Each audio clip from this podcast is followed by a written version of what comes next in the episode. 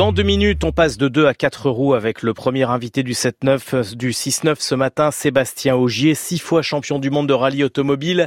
Mais avant cela, le meilleur de l'esprit d'initiative avec Emmanuel Moreau. Comment éviter le gaspillage alimentaire? Direction le collège de Saint-Jean de la Ruelle, c'est dans le, dans le Loiret, un établissement qui a divisé par trois ses restes à la cantine. La restauration collective est un secteur où l'on gaspille beaucoup et les cantines scolaires sont particulièrement voraces. Selon l'ADEME, 170 grammes d'aliments par personne terminent dans la poubelle de la cantine. Un collège où 500 élèves déjeunent chaque jour jette en moyenne 10 tonnes d'aliments par an, soit l'équivalent de 22 000 repas. Ce sont 33 000 euros qui partent ainsi à la poubelle. C'est un gâchis non seulement alimentaire et économique, mais aussi en termes d'énergie perdue.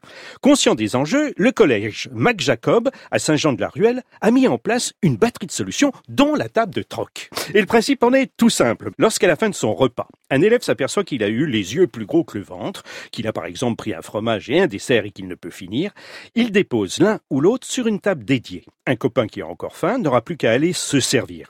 Une vraie économie est ainsi réalisée car dans une collectivité, tout ce qui sort de la chaîne du froid ne peut y retourner et donc doit être jeté. Et il y a d'autres innovations constatées par Mathilde Gola du Figaro Demain qui publie aujourd'hui une série d'initiatives sur ce thème. Les responsables de la cantine ont également revu la composition des menus et portent un soin particulier à la présentation des plats.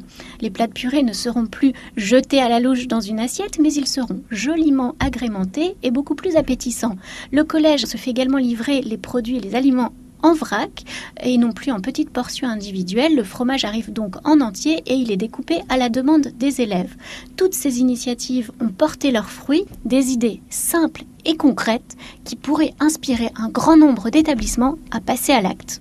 Et avec ces nouveaux gestes, le collège a limité les déchets. Il ne jette plus que 9 à 11 kilos quotidiennement, alors qu'avant ces adaptations, le sac poubelle pesait 27 à 32 kilos en fin de service.